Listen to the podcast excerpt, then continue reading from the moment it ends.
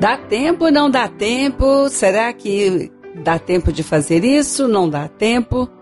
Já parou algumas vezes para pensar se dá tempo de fazer aquilo que já devia ter feito? Olha, não é fácil isso, de maneira alguma. Porque planejar aquilo que ainda é preciso fazer, até que a gente consegue, na maioria das vezes. Mas aquilo que não foi feito ainda, bom, na verdade, o que é melhor é reavaliar se realmente tem que fazer. Porque se não foi feito até agora, pode ser aí, nesse momento, hora de saber se realmente deveria ter sido feito. Nem tudo que não fizemos, nem tudo que achamos que pode ser um atraso e que devemos correr e às vezes corremos e passamos por cima, por cima de outras coisas, ficamos devendo outras e as coisas ficam mais difíceis, nem sempre aquilo que para nós é um atraso realmente pode ser. Quem sabe é hora de avaliar. E pensando bem, algumas coisas você já pode ter visto e deu graças a Deus por não ter dado o tal do tempo de ter feito. E aí você diz: olha que livramento! E realmente, Algumas coisas nós tememos a Deus, estamos sendo dirigidos por Deus, tentando acertar em todos os momentos.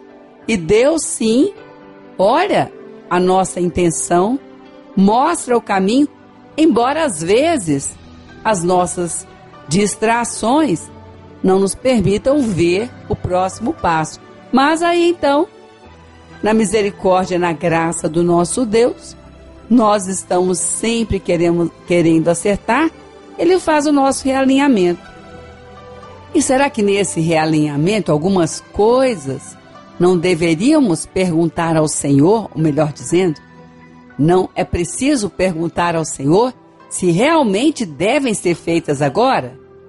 Porque se um dia nós achávamos tão necessário ter realizado algum projeto, alguma coisa no trabalho, um acréscimo em algum outro momento aí de projeção, de realização.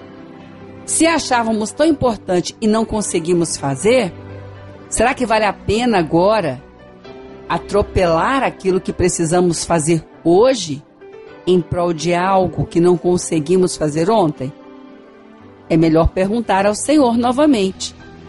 Bom, mas eu vou perguntar ao Senhor. O Senhor já disse que era para fazer. Sim, o Senhor disse que era para fazer. Quem sabe mudar de emprego, quem sabe algo que você está aí nas mãos. Mas se você não fez, é melhor agora perguntar de novo, porque hoje o dia é outro. O que o Senhor jamais negocia e não muda. O pecado é pecado. Em qualquer tempo ou lugar não deve ser cometido pecado. Mas aquilo que é diante de Deus aprovado, a palavra diz que ele tem tempo e com certeza e modo para todas as coisas. E hoje você tem acréscimos com certeza no seu conhecimento, no seu trabalho, na sua elaboração, que pode mudar o modo e hoje ser melhor e quem sabe até essa agora preocupação de não ter feito algo ali nos seus projetos vai cair por terra, porque Deus vai te dar algo agora melhor, de uma maneira mais eficaz para fazer hoje. É que na correria do dia a dia, nós nos preocupamos tanto com aquilo que não fizemos e o tempo que não elaboramos bem, que esquecemos que agora, nessa hora, o nosso Deus é Senhor de todo o tempo. E Ele pode e quer agora nos mostrar o que fazer, o que priorizar, o que ouvir e como caminhar.